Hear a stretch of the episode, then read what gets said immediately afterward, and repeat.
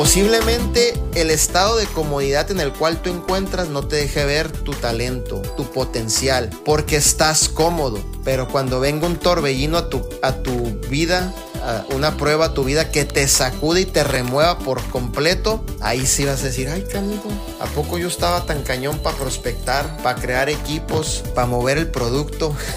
no me había dado cuenta. ¿A qué voy con esto? No esperes a que llegue ese momento en donde tengas que perder todo para iniciar de nuevo y darte cuenta que hay dentro de ti. Como me pasó a mí, que acabé en las calles viviendo sin casa. Pero sabes qué? Ahí fue mi mayor lección de vida, donde yo me di cuenta de qué realmente estaba hecho y de lo que era capaz de lograr dentro del proyecto de vida divina.